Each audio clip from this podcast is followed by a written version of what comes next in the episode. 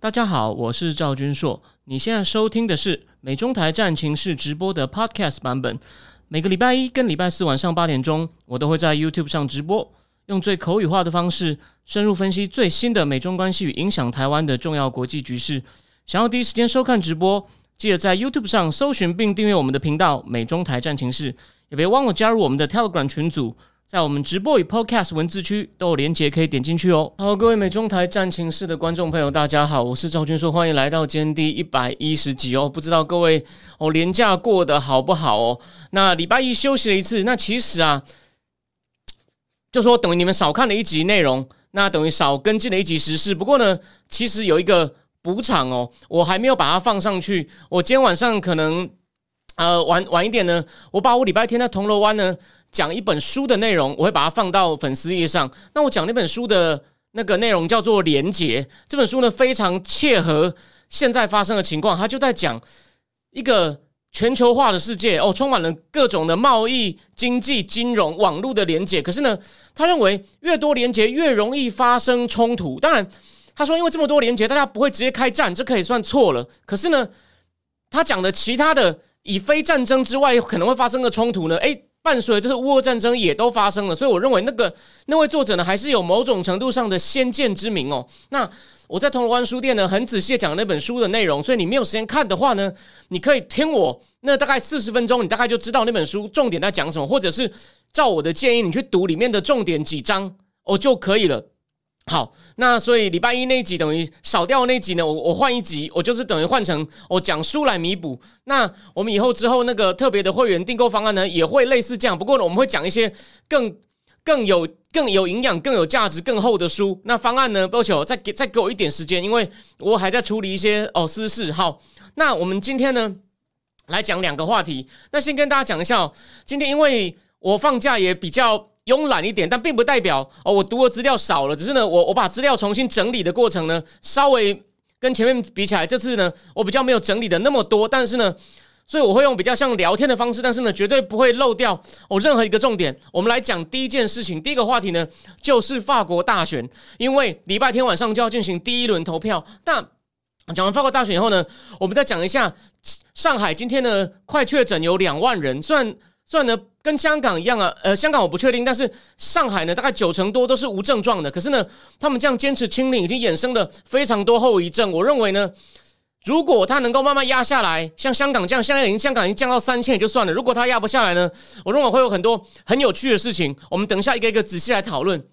然后最后呢，最后我们会讲三个话题，因为有有人在那个粉丝页里面提出，要不要谈一下这个？俄军从北方撤出，被发现在布查那个地方发生了屠杀。好，我会很很快谈一下，然后我会谈，它的确有产生蛮大的效应，也让我礼拜一次思想坦克里面写的文章的有些分析呢，就变得有一点不对。为什么？因为我没有想到布布查屠杀的影响那么大，让美国变得比较强硬，又把拜登，你看拜登好像都要见到棺材才会变比较硬，不是说掉泪哦。我礼拜一在思想坦克那篇，我有兴趣的人，我建议你可以看一下为什么？因为我要，我就要提醒大家，我认为战局会拖。我不像有些分析家觉得，哦，可能普丁现在很惨，没有错，可是他还有底气继续打。那先不讲战场上的事情，这个还要继续看。虽然他目前准备在乌东下重兵，可是呢，战场之外开打的外交战、能源战，还有一些其他的副作用呢，对全世界其实很不好。就中共、俄罗斯甚至印度呢，他们可以浑水摸鱼。慢慢的从美国的阵容里面拉人出来，可是，在美国跟西欧阵营里面呢，他们有很多问题，能不能一直保持这么团结？虽然目前拜登政府终于有做到一次，做到所谓的多边主义，哦，团结盟邦施压，不过这些盟邦仅限于西欧，而且呢，墙角可能被猫挖。有些人可以先看一下那篇。那我最后呢，会讨论一下这个布查屠杀被公布以后呢，大家对俄罗斯反感更多了，所以呢，会有些效应，我会讨论一下。还有什么呢？大家今天很关心的，诶，也是今天中午忽然冒出来的新闻，裴洛西可能礼拜天要来。裴洛西要来，那我先讲，我先讲一个重点。他来台湾当然很好，但是重点是他为什么要来台湾？不是说我们这个节目比较偏右派，所以讨厌他哦。可是我认为这是个 smart choice。为什么？他现在去韩国问题很大，他又不能够说那那就干脆不去了。他反正我这时间都排出来了，所以呢，来一下台湾也不错。毕竟他也是反共嘛，不管我们其他地方再不喜欢他，他也算是支持自由民主。虽然他。支持的方法跟跟我们节目的调性跟观众可能大部分不一样，所以台湾变成他一个很聪明的替代选择。那为什么呢？问题主要在韩国，所以我在提醒大家哦，他就说，如当然如果还是从我们这个比较右派、比较接近川普这一线，或者是没有川普的川普路线基调的话，我会说，他本来没有那么要那么挺台湾，可是呢。韩国现在去问题很大，那干脆把这个球做，把这个人情做给台湾。我最后再解释。还有奥巴马回到白宫了，大家都要跟奥巴马讲话，没有人理拜登。老师，我看了，我第一次觉得我有点同情他，可是他就是没有那个懒趴。对不起，大家大人没有那个懒趴，一定要来当总统，就变成这样嘛。那最后我可能会讲一下，我现在重新思考一下奥巴马我对他的一些综合性的评价。我我觉得他跟川普是完全相反的人。我先讲一下我大概的结论，就是。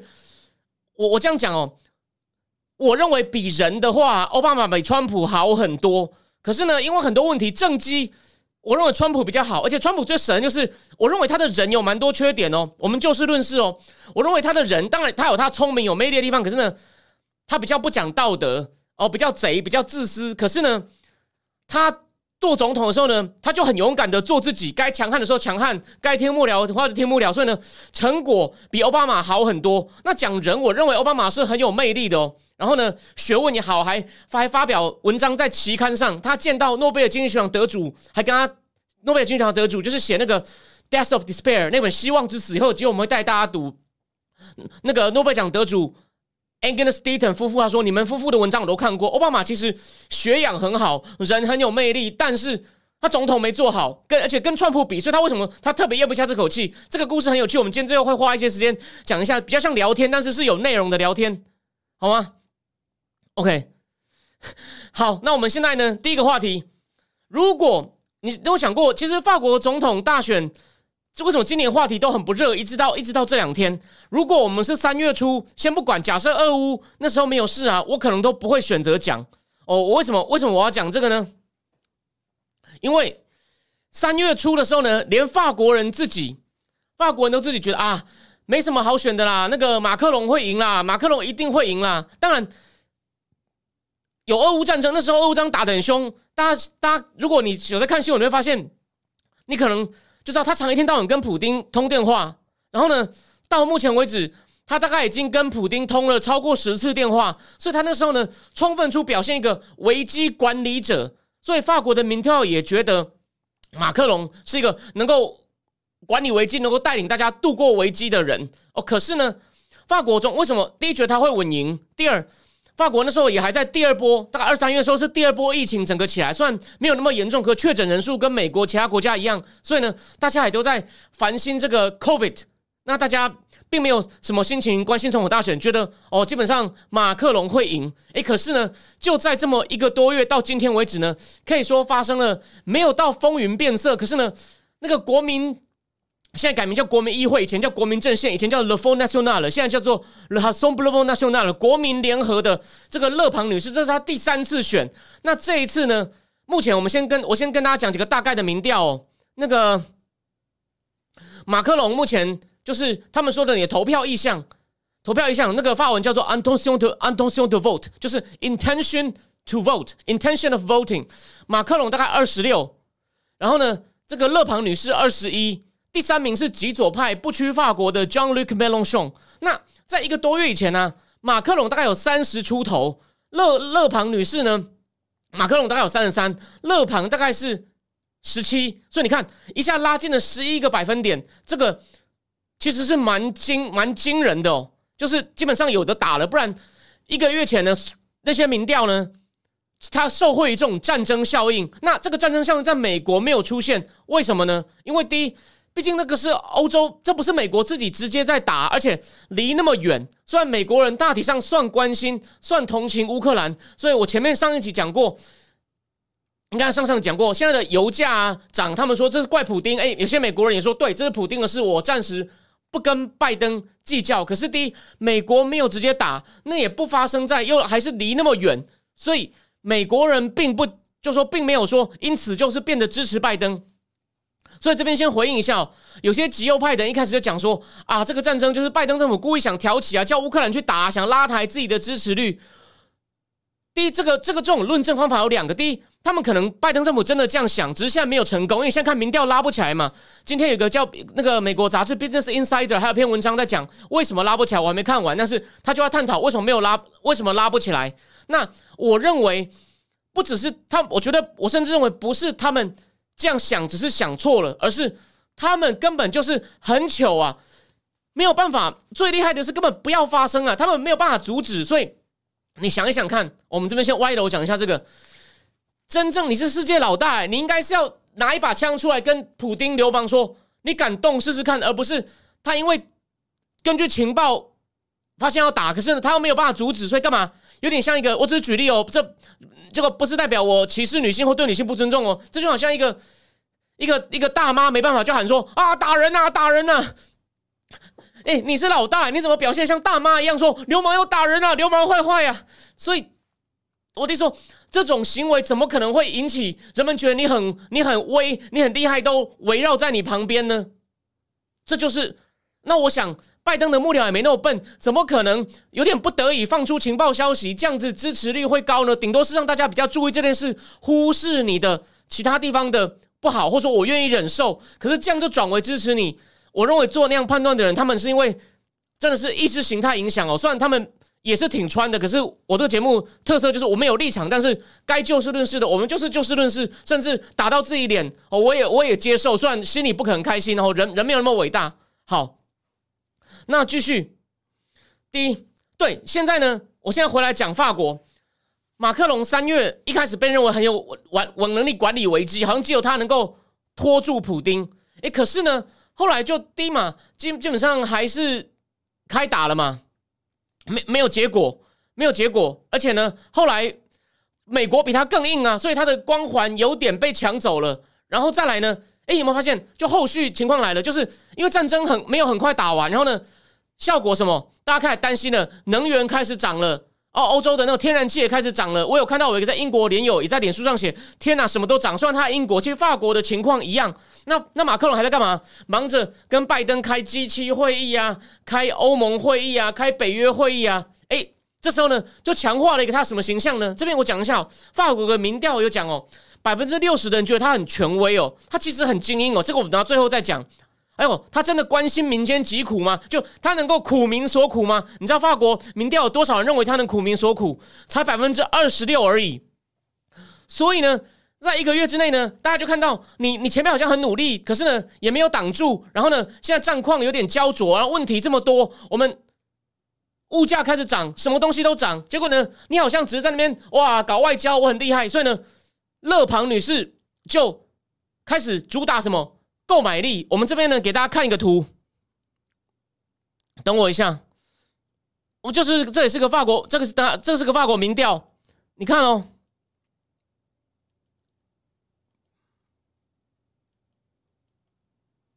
哎，怎么不见了？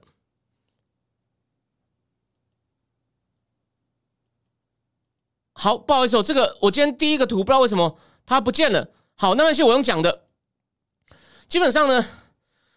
百分之五十四的人最注重什么？用法文叫 p o u v o i d a c h a 就是我的购买力往下掉。可是呢，为什么马克龙前面还会就是被认为必赢？百还是有百分之三十二的人关心乌克兰战争哦，因为 B 它毕竟发生在欧洲，属于北。然后呢，是发生在欧洲。是第二，法国也会也会还是有些难民过来啊。他们跟乌克兰的关系，而且还有嘛，我前面节目不讲过，发商那么多，在压力下，有些开始宣布停止，像什么，你看迪卡龙啊，还有我讲的雷诺啊，还有像欧尚啊，这些都能做很大。所以法国那边有很多利益，然后呢，又又不远，然后呢，马总统跟普京其实一直都很好，所以他们一直很关心普京的事情。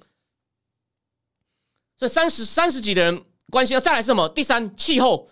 法国的法国人非常关心气候议题，马克龙也非常重视这个议题，这是法国人排名关心前上。可是第一名是叫普法大厦，所以呢，法马克龙从三月初才宣布要参选，然后呢，他参选一开始好像他的选举活动很轻松，就是一些轻松的对话而已。可是现在情况不对的话，开始真的跟选民对话呢，就开始有选民指着他鼻子骂。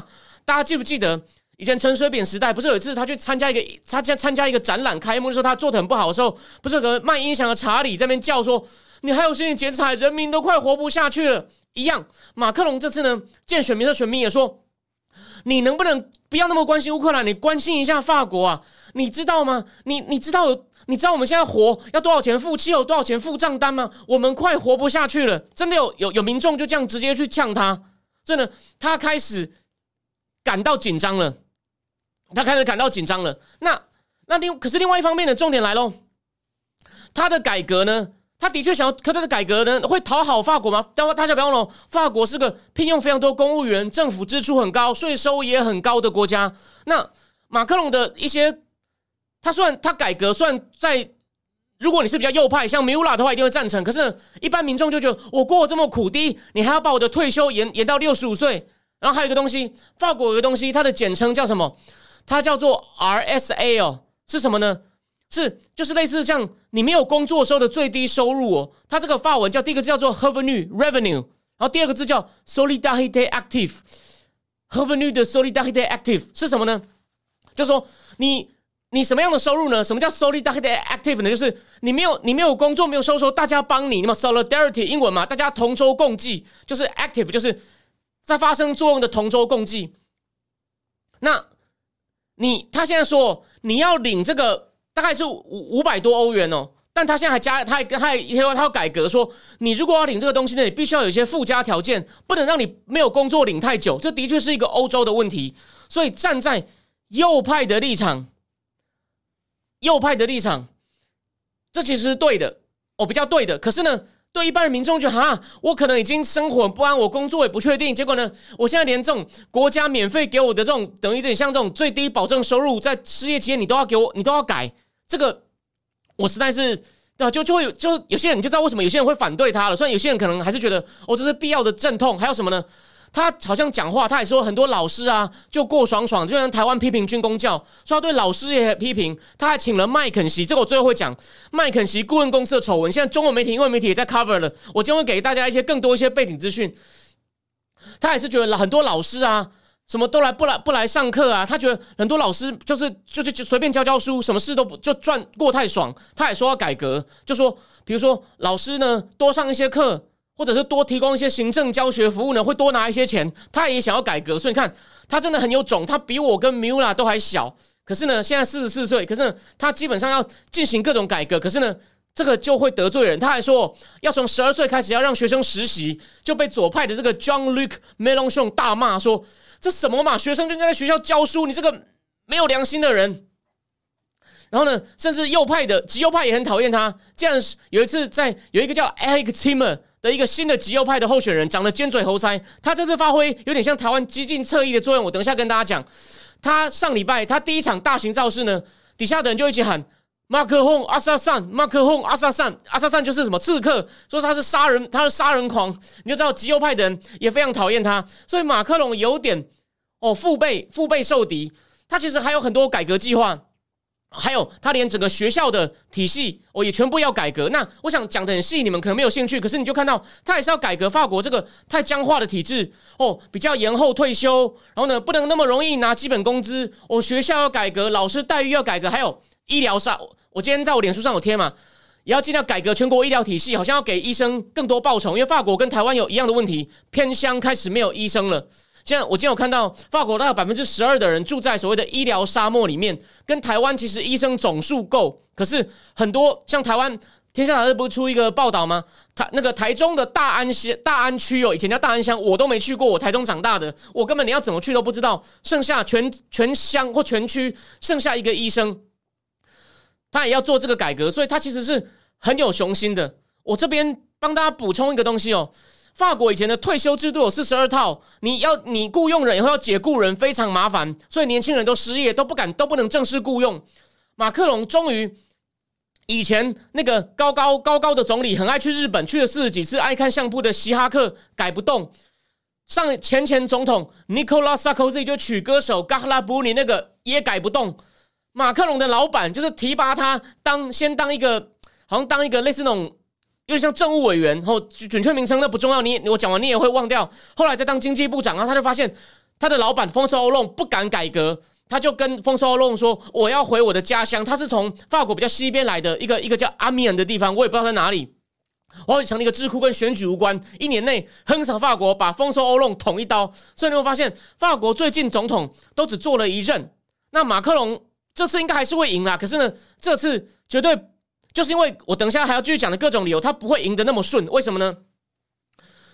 他上一次在第二轮以六十六，几乎是以六十三比三十七大败这个国民联盟的勒庞女士。这次呢，已经只差百分之五了。第二轮如果目前第二轮的话只差百分之五，这多紧啊！我再举个例子，这个真的是至少也是面上无光。为什么？我们举一个不相干的例子，新加坡不是本来。李光耀是国父，当了很久，后来让给他的老臣吴作栋。吴作栋等于是有点帮帮李显龙顶着，再换李显龙。现在李显龙本来不要传位给王瑞杰吗？一个长得斯文，看斯斯文。为什么王瑞杰现在说他不当第四代接班人？我要让他们重新选，所以现在变成群龙无首。为什么王瑞杰在选的时候被一个才三十五岁的，不要讲小女生会被女性主义者骂，但是我认为真的是一个口条胆识，哦，长得也很可爱的。女生佘雪玲也是，就是差百分之五，大概五十快五十三比四十七四十七。那个佘雪玲一鸣惊人，她连败选演说，我我真的建议你去看哦。她的佘是那个佘诗曼的佘，港星佘诗曼的佘，下雪的雪，林志玲的玲。她的败选说才一分多钟，不长，然后就暗示选举不够公平，我们很快会再见面的。她非常积极，因为我追她脸书，一天到晚在新加坡做地毯式的选民拜访，他们是工人党。所以一样的道理，马克龙这次虽然说他不用，他没有第三任了，可是呢，勒勒庞基本上已经可以没有悬念的说百分之九十会选的很近，所以连马克龙上任以来的第一个总理，现在已经回去中部当市长，叫 Edward Philip。他受访的时候都语出惊人的说，勒庞有可能赢得这次的总统大选。那这边呢，再补充一个，再补充一个东西。马克龙怎么崛起的？其实法国有个元老政治家哦，他的书呢在台湾也有，哦也出过一本。他那个人叫做 Jack 阿达利，他的背景我以后再补充哦。但是阿达 Jack 阿达利有多重要呢？Nicolas Sarkozy 曾经组了一个委员会，就是如何解放法国经济的成长动能，就是请专家来写报告做研究。马克龙那时候的职位类似像一个审计财务审计官而已。这个叫 Jack 阿达利的人，他都很得意的跟大家讲说，是我。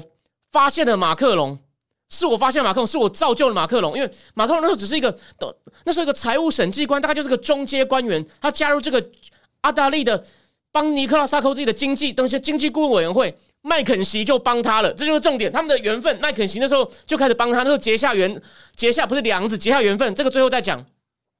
然后呢，这是然后呢，重重重重点是什么呢？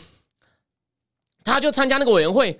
这就是为什么他其实也帮 Nicolas Sarkozy 做过事，等于间接的。所以为什么法国前前总统 Nicolas saco 这次竟然没有出声支持右派的这个叫 v e l a h i Pecas，他现在的支持率剩百分之八了。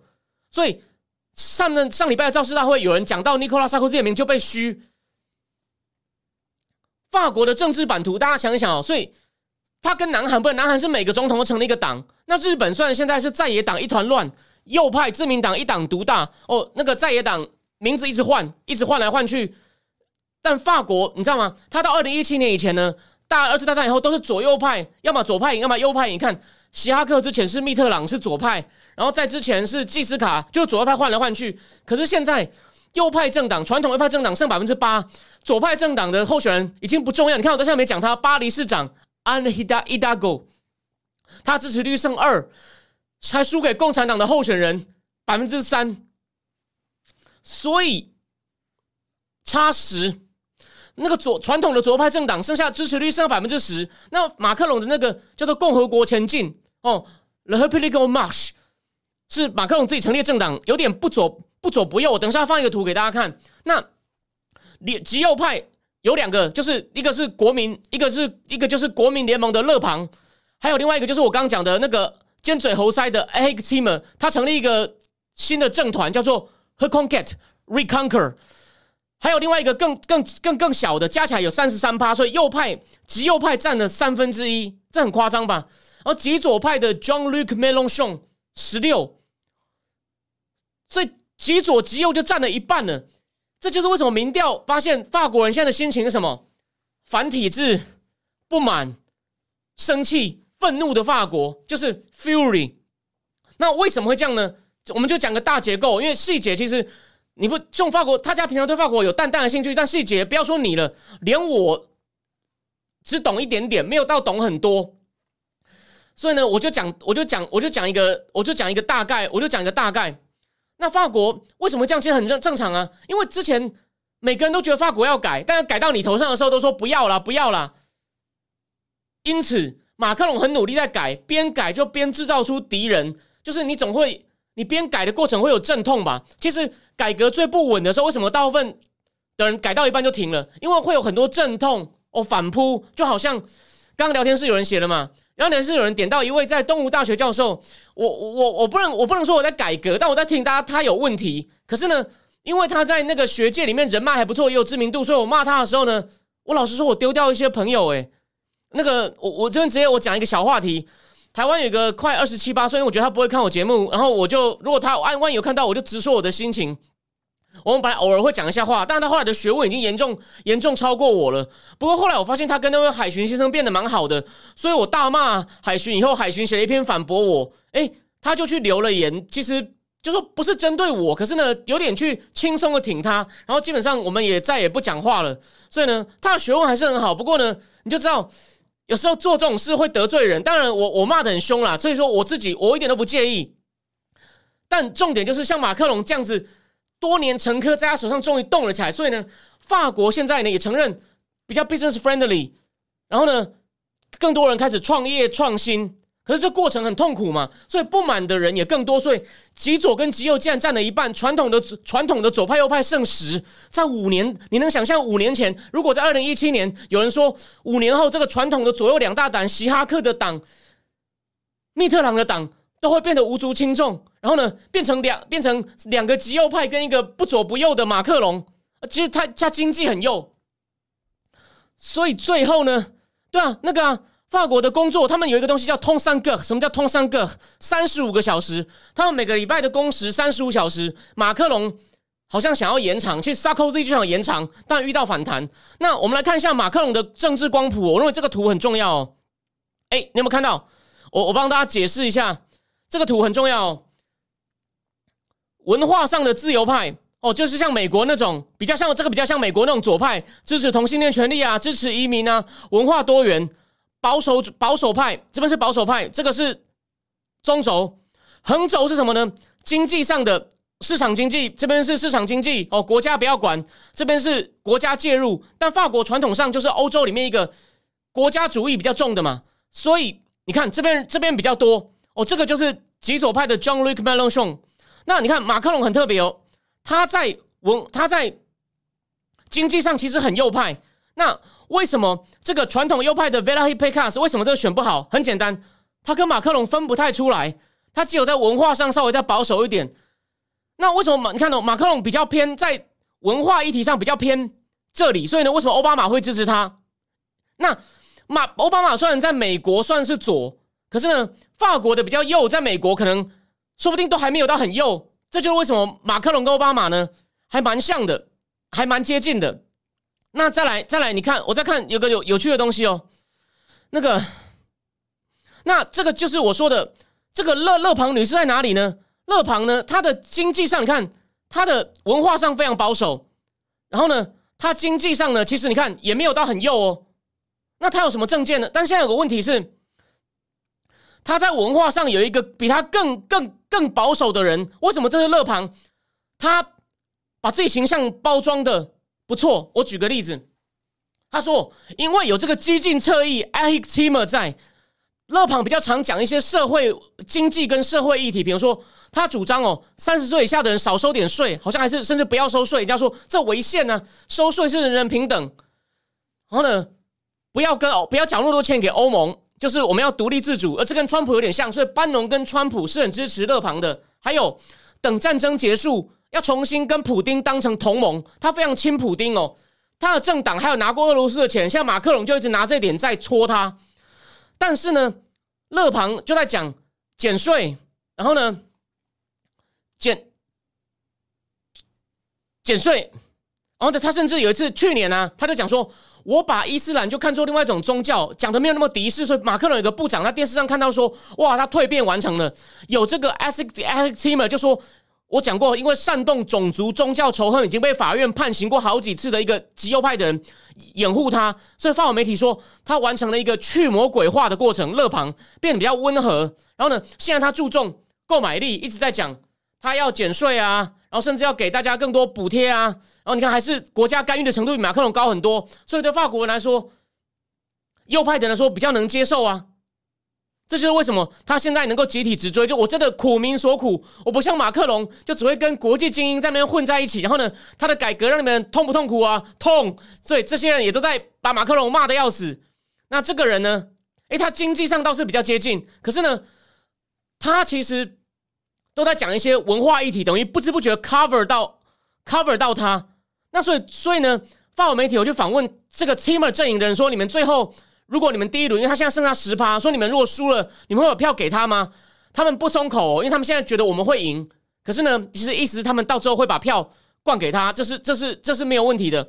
可是呢，他甚至跟法马克龙的经济部长一个多月前辩论过，所以这个人很其实很奇妙哦。就他明明比较谈那种文化。就是什么移民啊、伊斯兰啊、反伊斯兰啊，甚至的问题。可是他跑去跟马克龙的经济部长辩经济，其实他们的经济主张在光谱上也没差那么多。所以这个人孟昌也是出来乱的啦。不过他很会讲话，可是呢，他的形象太偏激，所以他上礼拜去西单的弟弟开的足球场，直接被请出去，就说我们不欢迎你，不欢迎你。好，所以这就是你看到主要的，就是他们的他们这个候选人的这个光谱哦，大致上是这样子。还有，对了，想到还有一个勒庞女士呢，她觉得你要尊重人，不可以强迫打疫苗。那马克龙是直接在电视上放话说，他直接几乎是骂脏话，说我真想搞死你们这些不想打疫苗的人，我小心我弄死你。这句话他用了一个很俗的字，叫做 o m e d e 就是指说我会我会我会把你弄到烦不胜烦，只要你不打疫苗。那这个呢，这个这个东西我只给大家参考，这个医学的东西我不做任何评论哦。我给大家看一张照片。这个 D D A 和乌了是马赛大学一个一直一主张要用羟氯喹的，他还很有影响力。你看这个 S U D 是法文的 South 的意思，他还上了法文的南方电台，又在谈疫情。他是主张用羟氯喹可以治的。Peter Navarro 也很赞成用羟氯喹。Le Pen 就说你不可以强制人打疫苗，然后呢也反对那个叫做 Passanidex，就是你不能去哪里都要那个疫苗护照，跟台湾现在要去酒吧，哦，像我要去抽水烟，他也要你看你的接种证明，他反对这个东西。就是要保护个人自由，右派保守派，然后他也支持这个 D D A 好物了。前马赛大学教授，不过他被解职了。他赞成用枪绿葵。哦，大致上你有没有看到？就是这些东西呢，是他们政见的政见的差别。好，那最后讲一下。好，那重点来了。我已经解释完一些法国距离这么大的电话，大家主要政见差别，可是亮点在哪里呢？虽然可能百分之九十马克龙还是会险胜，虽然有点脸上无光。然后他说。他上他一开始，他第二任一开始呢，要马上开始推动哦退休改革，然后呢，还有一些像教育教育上的改革。重点来了哦，然后如果我讲完这个以后提醒我，我会讲一下麦肯锡丑闻。他可是你们想过一件事？第二轮呢？如果说虽然目前目前大家认为这是大家对投票信率没那么高，投票率会变低，而且呢，他说会都是比较精英的人越重视投票，那一些乐旁支持者，像一些自雇者啊、农民啊、工人啊。哦，比较没有比较容易弃权，或是一些年轻人哦，老人比较会去投票，所以呢，对勒庞是不利的。可是如果假设这个弃权没那么严重啊，那想看大第二轮，目前呢极左派，我刚刚讲 John Luc Mélenchon 不去法国的人，这次呢，极左派的人不会因为不会以前的极左极右是不共戴天，所以我讲过嘛，极左的人被迫去投右派的希哈克，因为二十年前不是希哈克跟极右派就是勒庞的爸爸。老勒庞投吗？极左派的人，甚至要极左派的人，只好投给希拉克。可是呢，现在左极左派的人非常讨厌马克龙，他们这次好像还愿意接受勒庞。你们看到他们的光谱没有那么远。目前有百分之二十的极左派的人说我们愿意投勒庞。那传统右派的呢，也有百分之二十的人愿意投勒庞女士。那我刚刚讲另外一个 Ag Timmer 那个尖嘴猴腮的家伙的人，九成的票都会给勒庞。如果我刚刚讲极左派是百分之目前百分之二十，如果最后两个礼拜如果变成四十变成六十呢？如果如果能够，甚至所以说，勒庞现在开始在已经在造势了，说我要成立一个大联合政府，就是有点要用官位来想办法跟他们。跟跟这些其他人交换了，看能不能形成一个大联盟，把马克龙拉下来，有没有机会呢？我认为有，我认为有。因此，这次其实第二轮会很有看头，第一轮还好，第一轮就是过个场。但是呢，马克龙是真的差不多二十六，勒庞真的二十一吗？还是会差距更近呢？我认为这个东西非常非常的有趣哦。哦，最后补充一点，因为法国毕竟还是很重视。我刚刚讲，法国人第三重视气候嘛，所以那个气候环保主义者叫 Yannick j a d o 还有百分之六的支持率啊，可是也不成气候。好，回过头很快讲一下，McKinsey，马克龙委托麦肯锡做了很多事情哦。法国政府好像这过去过去三年来，总共给了十亿美金给这各个气管顾问公司做研究。那我刚刚讲了，所以有一个跟马马克龙关系很好，二零一七要帮他帮他选的麦肯锡高管就被国会叫去做。叫去问说，为什么你会包这么多案子？有包括学校体系怎么改革，怎么治理学校？疫情的时候怎么样去打疫苗？疫苗策略，马克龙也交给麦肯锡研究很多案子。还有二连他二零一七的政纲都是麦肯锡帮他拧的。而且最夸张的是，有一些麦肯锡的文件啊，上面已经不是盖麦肯锡的公司的公司的 logo，是直接用政府的政府的法国政府的章啊。因此，法国有两个部长哦，什么部我就不讲，类似什么公共服务部，还有什么公共账户部的部长，还出来澄清说，他们只是顾问，我们的决策没有被这些顾问受到一丝的，他们没有一丝决策的权利，我们的决策是独立的，他们只是提供意见跟提供一些咨询服务。哎，可是，但是马克龙原来跟他关系这么深，现在就引起一些哦疑虑了。一，那还有就是。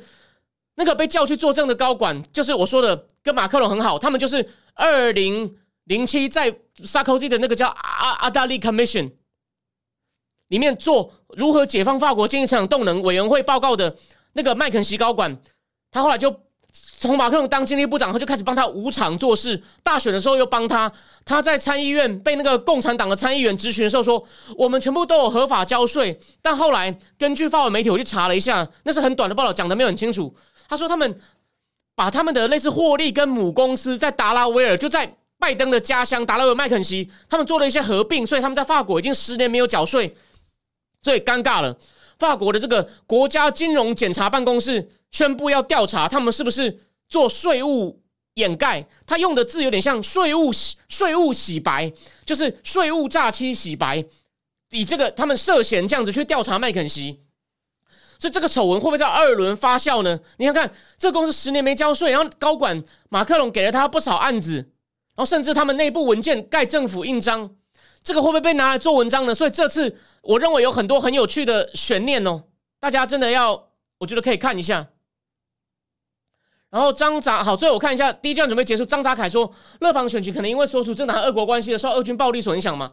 对，最后补充一点，所以现在马克龙跟他的部长说。赶快出去帮我助选！你们不只是知道讲道德问题，你要提醒大家他政策的不良后果。他说，虽然勒庞现在看起来比较温和，因为有一个更激进的 a h t i m 在当侧翼，但重点来了。他说，勒庞的所有政策啊，其实对法国不利的。你们要讲清楚政策，有点像李登辉讲的，说清楚、讲明白，票才会来。他呢，要脱往脱欧的方向走，哦，还亲普丁，还拿俄罗斯的钱，这样的人你能信吗？他说，你不能只是。道德上，道德上当然也要强调，但是你要针对他的政电政见哪里不行？说怎么可以年轻人不纳税呢？违反税务公平原则等等哦？怎么可以？怎么可以？我们怎么可以推跟我们政府的就尽量打疫苗的政策相违背呢？所以基本上很多地方也是对着干。那就说，请各位部长积极的宣传说，乐庞的政策有很多很多的问题，我们才能够保住我们的执政权利。大致上。哦，是这样子，所以呢，最后他会猛打勒选普丁，就选勒庞，就是选普丁这个牌，这个可以预期到。但勒庞这边会怎么打呢？这边补充一点哦，除了我说的麦肯锡，除了麦肯，除了麦肯锡丑闻以外，法国的年轻人叫做 Jehon Cohen，他是个年轻人，好像他因此第二轮会非常精彩。那会有会有两个礼拜吗？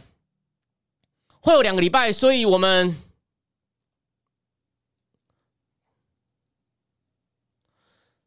好，现在不卡了，会有两个礼拜，所以我们下下礼拜二轮前我们会再来评估一下，我会帮大家跟进哦，这个这个局势。好，那再来，我们来换换标题。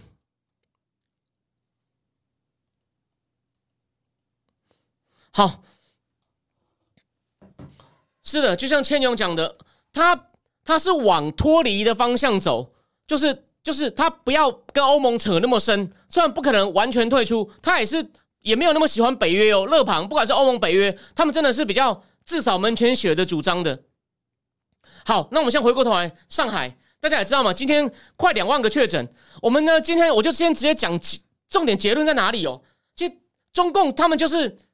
他们以为两年前，我两年前武汉的东西虽然很粗暴、很不注重人权，但是有效。为什么？我先讲结论。那时候，当你不知道怎么办，疫情来那么快、那么猛，那时候致死率比较高，那你只能把人关在家里，不能动。然后到后来，那时候检测剂也不多，先先关一阵子，都不要动。那那时候可能饿死很多人。英国一个情报机构估计嘛，实际上死亡人数，中共可能到目前为止是一百七十万人，我才不是几千人。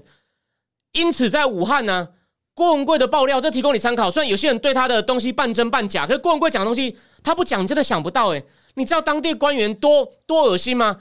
去年清明节竟然说不可以去扫墓，因为西方记者已经猜到了，准备要去墓前那边等，看有多少人来扫墓。但是那时候你听到嘛？那时候不是有些消息传出来，那些做骨灰盒的，那些做弄焚化炉，都说我们根本就 overwork，这个比平常十几倍不止啊。那所以说，武汉到底死了多少人？那重点来了。但是两年前的时候，老实说，这个方法很残忍，但是我们承认它有效。哎，可是两年后你还用这一招？当然，唯一多一个就是什么？尽快把人隔离哦，尽快先隔离封小区，然后尽快普筛，尽快普筛，然后呢，普筛完呢有问题的就拉走，拉去方舱。他们以为这样子就是证明这是习大大的优越制度，别人都弄不上，说我们中国控制很好。这次有两个前提不成立，我拿两个前提？第一个，已经有已经有疫苗了；第二，omicron 其实没有那么严重。那这个 omicron 没有那么严重，你反而把人叫出来，你看嘛，你看大那个大陆那个画面，每次普赛的时候，一堆人排那么紧，排那么密，那根本就造成 omicron 更容易传染。所以呢，这是个。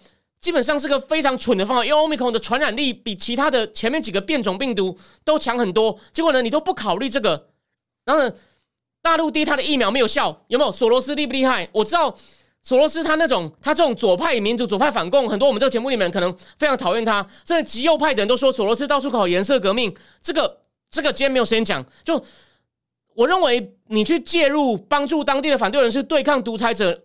你不能就说是颜色革命弄人家，这个这样讲没道理啊。那如果你如果你这种也反对，那那川普打共匪，那你不是应该反对吗？那川普不是在搞颜色革命吗？但这个以后再讲。哦，重点来了，你看索罗斯讲的厉不厉害？他是他二月，你看他那么老了，还出来专门开一个直播讲说奥密克戎他没有疫苗，他的疫苗没有办法处理奥密克戎，所以你看索罗斯预告事情已经发生一件了。那等一下索罗斯讲的第二件就是恒大的事情会引爆他经济。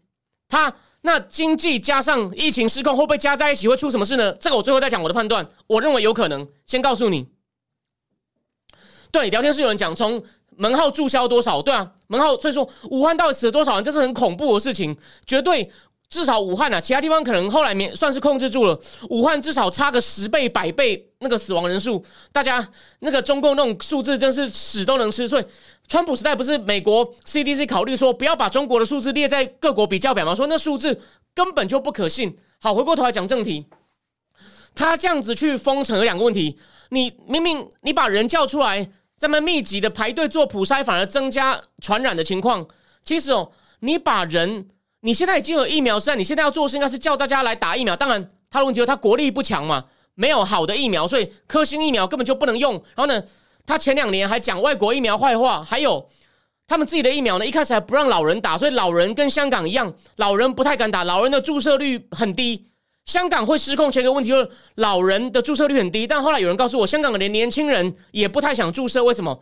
因为政府叫他们要他们去打疫苗，年轻人因为太讨厌政府了，所以香港的疫。疫苗注射率低，加上他们空间空间小，所以才会一发不可收拾。那在中共呢？我觉得第一，那么你会跟我讲说，你这样讲，那为什么深圳控制住？哎，我这边我有解释哦，不一定对，但提供大家参考。深圳老人比较少哦，上海是老地方，哎，是我自己住过上海好几年，上海的老人很多。因为我我因为一些理由，我第一我没有住那么久，我我不是要故意讲我生活，但我要讲的是，我只有一开始以为会常常待在上海，我住的房子比较好。但我连住比较好，我我前面两个地方，因为一开始跟他分租个小房间，还有我后来第一次自己住两个地方比较好，那地方也是看到不少老人。我后来去住那种老公房的地方，就是那种一看就是很老的房子，哦，那个老人就更多了。那深圳我也常常去跑，深圳你也知道，那就是个凭空出来的城市嘛。四十年前是一个叫宝安的小渔村，所以老人没有那么多，因为没有在地人啊。四年是深圳的人口大概成长几几百倍，上海没那么多嘛，所以上海老人老人比较多。所以上海一定更严重。那深圳，那你说深圳为什么也是一样啊？人家这样封城，赶快普筛，哎，就就就解封了。你你以为是真的吗？第一，他到底验出来阴性是阳性？我等他讲一个东西，有一通电话被露出来，一个叫做朱月平的病，那个那个流行病学家跟民众打电话来抗议，他们的录音全部被公开，几十万次转发，他讲出很多实话。这个我等一下再讲。深圳，你知道为什么他那么快吗？他那么多工厂哎，那时候不是那个富士康又停工了吗？我认为他那个解封是因为他再不停，他再不解封，当地领导觉得那我们不就饿死了？所以深圳当然他可能情况第一是因为老人没有多，比上海严重的情况变少。第二，他工厂没有，其实他那个到底我们现在经过检测测测出多少，然后多少人隔离完已经康复了，那他可以操纵的。他是那个官员够聪明，自己不想报哦才。再加上的确比上海轻一点，我才成功了，这是我的假设。那我们回过头来看上海，对，就像千勇讲的，深口深圳人口二三年增加几乎好像增加百倍，他们是中壮年居多。对啊，我自己以前我有客户在深圳啊，我以前常常去福田啊。这边讲个题外话，我的客户以前会从香港把机器发到香港，然后我们呢再从小三通进来。后来因为小三通抓得很严，小三通不用加税。然后呢？后来因为他从台湾走了，我们出货延误了。他还有四台放在香港。我每天去香港，因为他一次整载一台，我包一台小货车从香港到深圳，那种小的那种商务车，你可以放一台机器，说是自用，一天一趟七百块，再到深圳，就是离离那个关口不远的地方。我这样载的四天，帮他运机器。那所以我常去啊，那边路上看起来真的老人相对少很多，所以他那边情况没有上海那么严重，加上他的成本比上海更大。所以他赶快封了一个礼拜就解封了。那上海呢？我现在讲一个通话了，就说他这个数字其实真的可以造假。有一个人叫朱耀，有人有人一个打电话去跟疾控疾控中心的朱耀平讲话，朱耀平就说这根本就是流感。我们现在做这种强迫封大规模检测丢到方舱，他说根本就是很蠢，我们的资源已经都不够了。他为什么打那电话给他说我爸爸被检测阳性要上救护车，我应该跟他去吗？他说你不要跟他去。因为现在医疗资源根本不够，你爸去不会得到妥善的照顾。他说：“我哎，那个朱朱博士，我有在录音哦。好，我不建议你录音，你就是把我讲的话讲出去。他已经对上级领导极为不满了。那上级领导为什么不满？为什么他的他为什么要要坚持这种大跃进的模式，造成这么多人很多人没有东西吃，还有很多医院一般生病的人得不到照顾，反而死掉。所以很多人跟跟疫情无关，但是医院现在都专心去防疫，其他一般病人不管这种。”这么粗暴哦，这么不不不分轻重缓急的，为什么会这样做？我们最后再讲。但是这个朱，这个这位朱耀平，他就捅破了很多东西嘛。他直接直接跟他讲说：“你们在那个你们在手机联网上面看到那个健康云显示你们核酸检测的阴性阳性啊。”他说：“哎，那都是假的啊，真的谁阴谁阳，只有我们知道。我们会打电话去通知那个阳性的人。所以你们看到你外面那些公开资讯上面的阴跟阳啊，其实。”他说那些阴性是他们可以控制的，所以我怀疑深圳的官员就是可能稍微下来一点，还没有完全下来，然后呢就解封，然后人就开始到处跑，所以呢，这个我认为在全中全中共还是会继续散播。欧米克戎那么容易传，又没有好的疫苗，像他们现在有点妥协了，好像开始要注射了。如果他们他们还有救，可是呢，如果不赶快调整，不赶快弄打国外疫苗，或是科兴也赶快尽量打的话呢，在我看来。他们的地方官员都有很多动机在那边操弄，那这些事情呢，可能收拾不好，所以呢，你现在从全国招了三万多个医护来，找两千个军人来帮忙，我认为哦也不一定有用。好，最后最后讲一下，有一个人叫做兔主席，好像是个高干子弟，会写会写这个微博，他就要讲说，全国一定要统一，你不能够探讨探讨什么不跟病毒共存，你探讨等于损了习大大威信。习大大两年前差点要倒，我那时候以为他要倒，我都跟我亲戚讲的很有把握，结果我错了哦，我错，我预测错最大就是中共这样挺住了。可是呢，他前两年前的成功种下今天失败的因子。我刚刚一开始已经解释了嘛，他这种方法根本就像刚刚那个被泄露电话被泄露的朱耀平博士讲的，这只是流感而已。你赶快把让让人赶快来打完疫苗，我基本上就没事了。你可以，你是可以某种程度共存的。你搞得现在连昆山都要封，那全世界供应链不就又要断掉？你你影响到美国，顶多是大家物价高一点。你现在工厂生产已经变少了，失业已经更多了，然后连科技巨头就不需要工厂的，坐办公室也都把人家赶回家了，消费也拉不起来。哦，你现在呢又封城，连出口都没了，投资投资个头啊！房地产虽然他现在房地产也放了很多宽松的措施。就说变得更宽松了。问题是没有人要买房。华尔街日报今天还是有讲，房地产目前还是充满了 uncertainty。你觉得这样？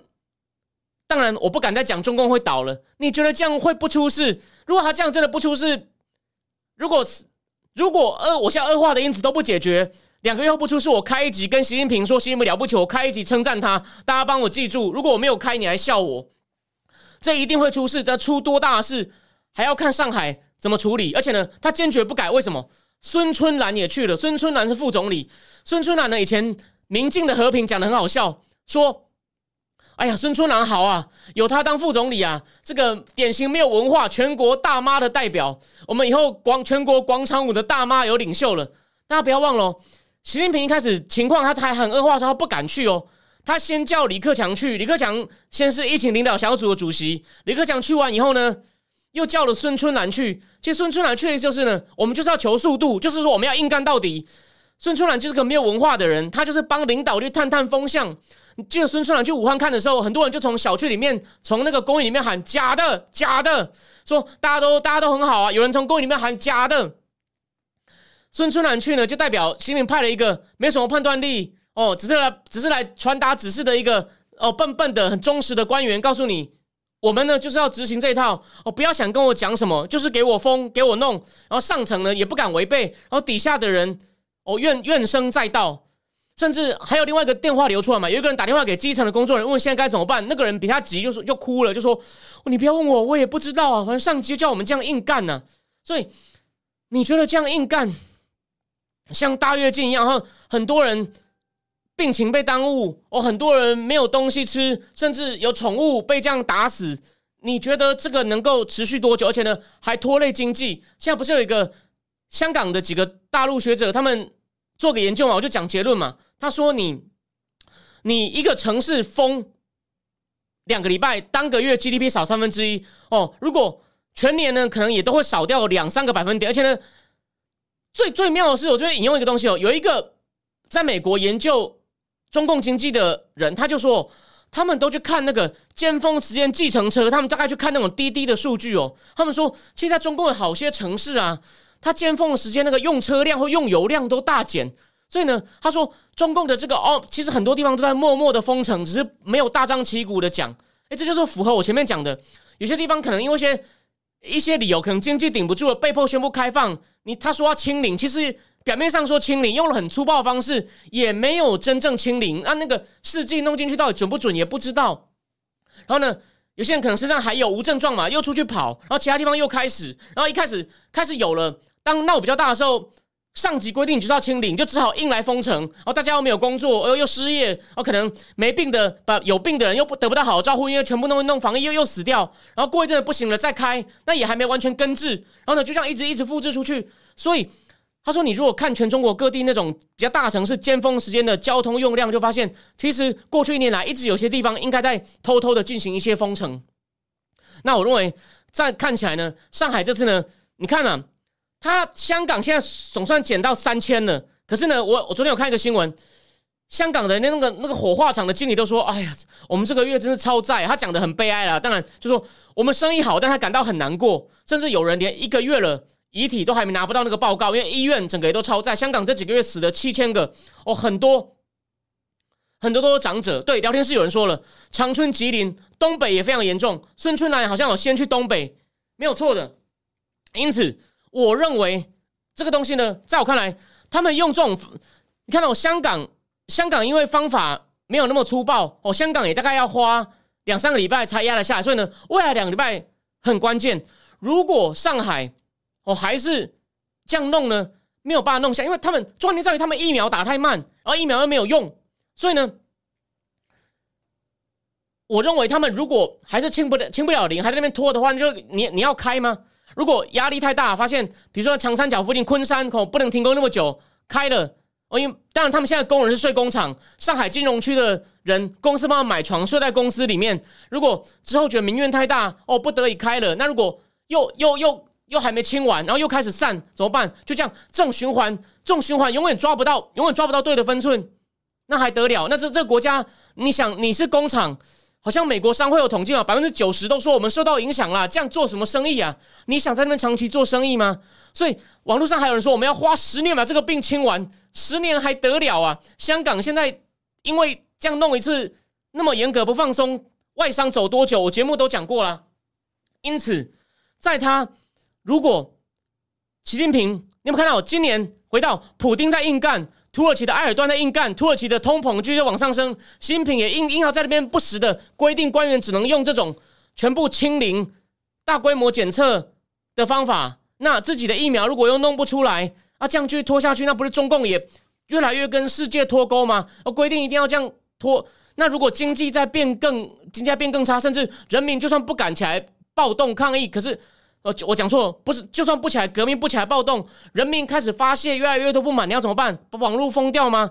所以他唯一一条路干嘛？也许都在搞事啊，这就是我的结论。所以未来两个礼拜有很多很有趣的事。第一就是这边先做个总结，如法国未来两个礼拜总统第一轮投完一定是马克龙第一，勒庞第二。但如果两个很紧的话呢？我前面讲了很多变数，大家都可以仔细看，说不定有百分之十的机会马克龙会输掉，变成第三个一任总统。那上海呢？如果未来两个礼拜不能清零。哦，不能清理，或者是有更多抗议，哦，更多质疑，就怎么样清都清不完。哎，因为明明那些无症状的，你根本就不需要这样子去隔离，不需要去把它送到方舱，那移动过程可能又传更多人，所以呢，你越清越不灵，哦，越清越多的话呢，两个月两个礼拜后，如果还是好几好几万，还是一万的话，那然后呢，全世界开始看的时候，你看看习近平会不会干点事情来转移大家注意力？我认为这个呢。这个可能性不要轻忽。如果它清零不顺，甚至还开始蔓延到其他地方的话，对 Gary 告诉上海是中国顶尖城市，上海加如此，其他三四线城市可想而知。而且呢，最后一个东西，我想大家也都提到很多，但我觉得讲的大家讲的不够清楚。我就说，也有这种江江派、习派的斗争嘛。那所以说，为什么江派好像当地的人想要共存，习派呢？部分是他坚持自己的。我的这是我的政治标记，这种强力清零手法证明我们的制度优越，而且这样我们只要能够清零，大家我就会说病毒是你带来的，有没有？大家我的工作是白天工作是卖咖啡机，他们甚至把病毒怪到咖啡机身上，所以我我跟我大陆的 business friend 讲说，他都说我们现在不想进口啊，不是我不做你的东西啊，进口很烦呐，程序他们怀疑里面有带病毒啊，你看在那边怪东怪西，习近平就是为什么要清零？我的制度优越，而且你就不能怪到我头上，不能再怀疑我，我这边就清零啊，这就是他的核心观点。那可是现在呢，江派就觉得这根本这个没有意思啊，你这根本就是一些欧米孔只感冒，你应该要你应该要你应该要共存。那习近平就开什么玩笑？你江派想挑战我是不是？所以基于我自己的遗产，加上我要打击江派，我绝对不会让你考虑共存或其他比较松的方法。那这样呢，这样我就讲了，除非他有办法很快把疫苗打完打好，如果他做不到的话呢？我们有的是好戏看，这是我初步结论。继续观察，这不一定对哦，不一定对。哟，咖啡机带病毒，你去 Google 一定有，一定有。好，最后，最后我们来讲几个其他的话题。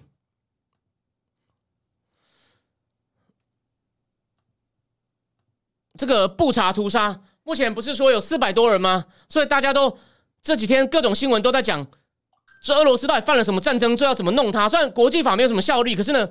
你法律的正式程序还是要走完，他违背了日内瓦战俘公约，然后呢，国际国际 international 那个叫什么 I I C C 啊，International Court of Criminal Investigation 也在调查，乌克兰都已经在搜证，准备要在这种国际刑事法庭呢也要告，还有呢，欧洲人权法院，所以呢，他有三条都会被弄。那后来怎么罚呢？这个我要再研究一下。但目前看起来证据都很不错，俄罗斯想赖也很难，也很难赖掉。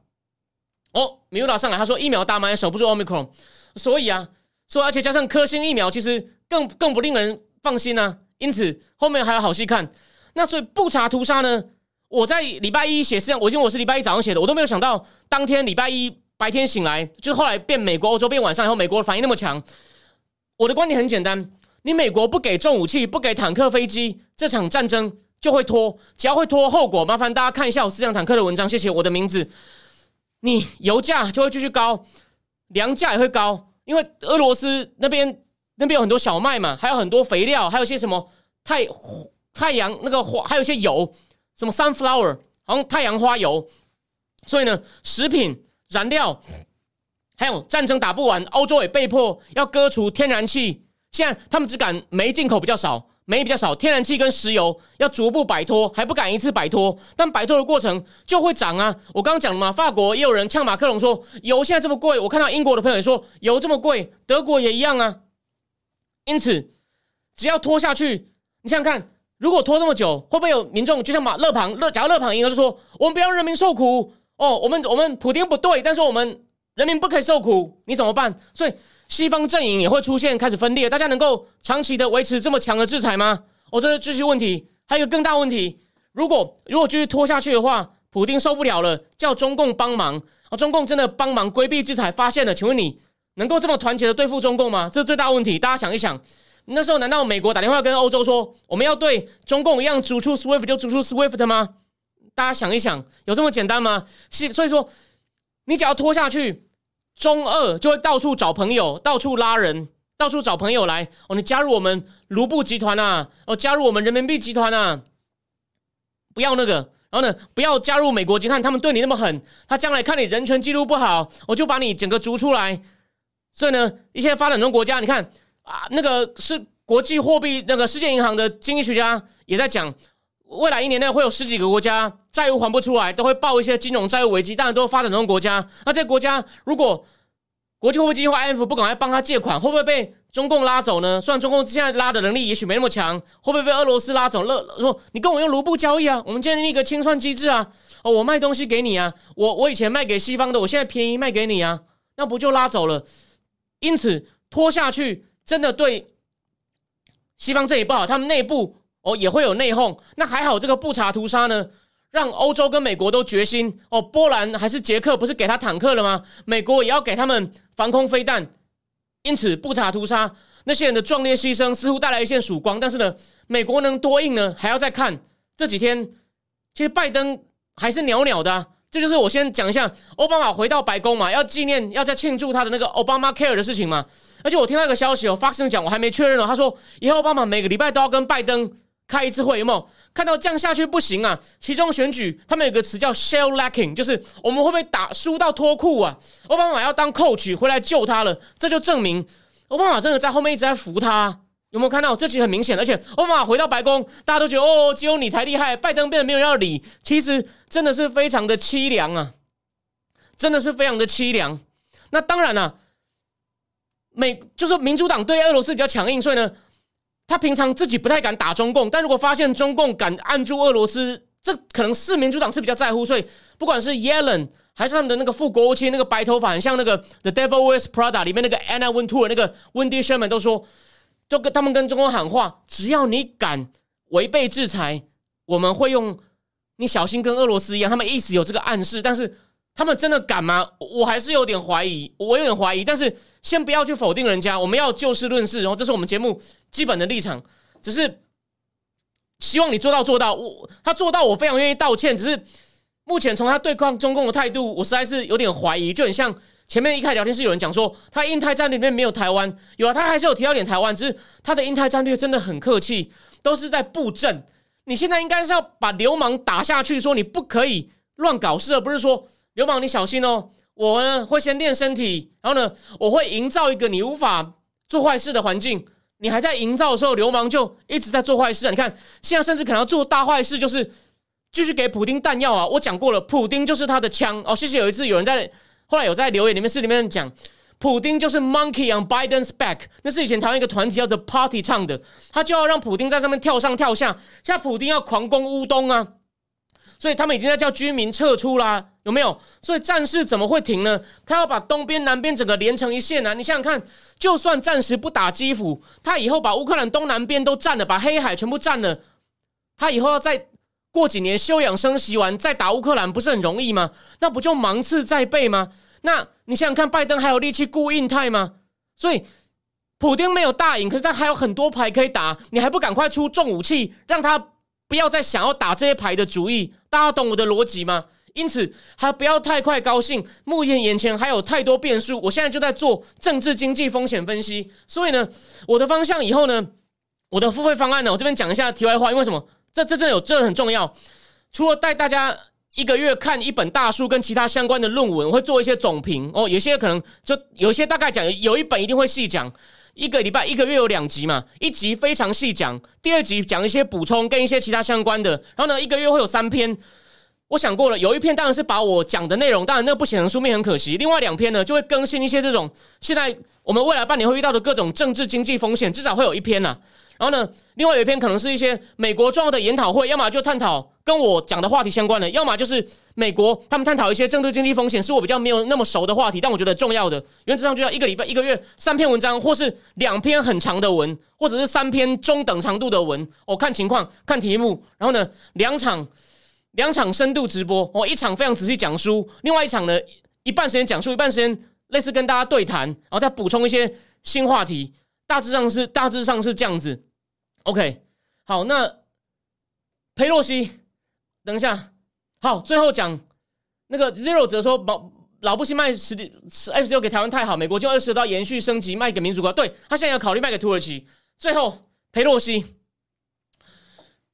韩国。我有在跟这个新闻，你知道文在寅跟伊席瑞为了交接问题，哦，见面也都没有约好。然后呢，文伊席瑞说：“我不要建青瓦台，青瓦台是威权象征，我要搬。”文在寅很不爽，他们光交接都快吵起来了。伊席瑞说：“我要清算你们。”伊席瑞很敢哦，就是他让朴槿惠关进去的。为什么他跟文在寅关联翻脸？他一开始帮文在寅修理右派政敌，文在寅是左派进步派嘛？后来他反过来要对付左派自己的人，就是我说的检察总长曹国，曹国。的太太有牵涉到贪污案，他们就想到这还得了，就把他赶走，就他就跑出来选总统，他就意思我六亲不认，我谁都要清算，所以文在寅很不爽。加上他的外交政策，我那一集讲过了嘛，前你有兴趣可以去补档一下，大概三四集前，完全跟文在寅对着干。你有没有想过，裴洛西现在去要跟谁谈呢？他跟文在寅谈，难道说你讲的很好吗？那跟他跟伊徐瑞谈，伊徐瑞不是说干？那你把我当校友？你说文在寅讲的好，他现在他一定两个都要见呢？那请问你他要讲什么？那如果都去讲场面话，那有什么意思呢？你懂我意思吗？因此，他很聪明，还不如来台湾。这时候我来台湾，因为帮民也帮一下拜登嘛，毕竟他也，因为他的中央院长大概不保，他来做一些困兽之斗嘛，营造一下我们也挺台湾，我对中共强硬的形象不无小补。你看，如果他去台，他去南韩，跟两个立场完全相反的人各谈一轮。你如果各自迎合他们，不会被讲啊，有够假的。如果都讲场面话，会说啊，你看白去了，没有加到分呢，就这么简单。他就说我们要批评他哦，来台湾是好事，但是前提是去南韩那会是一场烂仗。他他没有那么笨啊，虽然我们我们我们批评他讨厌他，可是他没有那么笨。这时候去真的不是开玩笑的。你看文在寅是要亲北韩。好了，表面上好像跟美国不错，但是呢，要跟北韩和解，然后呢，跟中共也走很近，然后呢，增加基本工资，注重女权。那伊席瑞呢，还取消性别平等部。我我不知道我们要评论对错，我只要讲他们就是反嘛。伊席瑞是要要要加入跨的的小组，虽然不是要政治加入跨的，要亲美，可以跟中共经济合作，但你不可以干涉我们的国家安全方向，对吧？两个讲的都不一样，你要裴洛西怎么回啊？对啊？你总不能讲你们两个讲的都很对吧？那或者只是说，哦，呃，我们呃，就是我们美国很愿意跟你们发展关系，这也不够吧？你你一定会填到北韩，一定要填到中共嘛？啊，这两个讲的完全都反的，啊，你要怎么办？是啊，你而且你还容易得罪另，你如果要选边的话，那不就一定得罪一方？所以你你都应付也不对，你选一边也有风险，你都讲场面话也被笑，死路啊！所以当然当然不要去啊！当然不要去啊！来台湾多好！你看，我们虽然批评他内政，连我都说这是本身是好事啊！来台湾都是掌声啊！连对吧？只要能给台湾带来能见度，他只要讲出支持台湾的话，我这至少这件事我都会说 OK 啊，不错啊，对吧？这个算盘当然没那么笨嘛，就这么简单。OK，所以但我们来看他具体讲什么，他有本事啊，就说我会在参议院，不过他应该是中立的，这个我要去研究。他不能说我要推动什么法案，因为他是议长。可是他应该还是应该有权利，就说我会让民主党我们会以民主党带头处理推动更多修理中共哦保护香港的法案。如果他有办法这样做，至少这件事我支持他哦，对吧？如果他有办法这样做的话，good，只要是反共的都可以合作，我认为是这样子。好，柠檬皮皮说，一喜月不是希望美国重新产业办部署部署轰炸机跟潜水艇？对，这是新的新闻。谢谢柠檬皮皮的柠檬波波，对不起，柠檬波波的补充，没错。金华台是风水不好，这我就不确定了。因此，我们来看看礼拜天裴洛西讲什么。所以这个周末会很精彩哦。法国总统大选，裴洛裴洛裴洛西来，然后呢，上海，你看，你认为过几天就会开始减低吗？好啦，也有可能啊，他有可能作弊啊。但很简单，只要你作弊还没验出来的人，就会继续走，就会继续走。所以你 omicron，所以最后讲索罗斯还是很厉害的吧？omicron 压不下来。奥密克戎压不下来，你就不时要开始，不能违背习大大，就要不时的停工，就是要不时的封城，就没有经济活动，就没有消费，然后没有停工就没有就没有出口，然后呢没有消费，你看看，就算你房地产放松限制，多给资金，哦放松贷款限制，加快审批程序，你看房地产拉不拉起来啊？所以是一个全面。目前呢，很多人都说我讲的东西错，他们但他们也不是说我讲完全错，都说。他们中共是崩而不溃，但是如果这些政策一直发酵的话呢，会有一点点溃的机会。我们来观察下去哦，不大，但是有就是有，就跟马克龙有一点可能输掉一样。好，那今天就讲到这边。最后那个明明光来说，这只有他来吗？好像是诶。然后有没有其他参议员、众议员陪他？我就不知道。OK，有人。然后千勇说，进去千瓦台都没好下场，那个地方炸了吧？对哦，南韩的总统。美国的疫情算稳定了，就在几万出头，几万，而且每天几万个人感冒，其实是好事。哦，对啊，说青瓦台风水并不好啊。卢武铉跳楼，李明博被办，朴槿惠坐牢，现在就只有文在寅，就不知道一十二会不会办他喽？那就 Let's see，Let's see。好，那今天就讲到这边，果然今天九点十分了。好，我们下礼拜一见，相信下礼拜一有很多话题可以谈，就这样。我也会谈一下，会评论一下法国大选第一轮的结果。然后呢，美国联准会升息。我们下礼拜上次讲了货币，这次再回过头来讲一下货币跟经济。另外一个话题，我们就看情况哦，就先就先讲到这。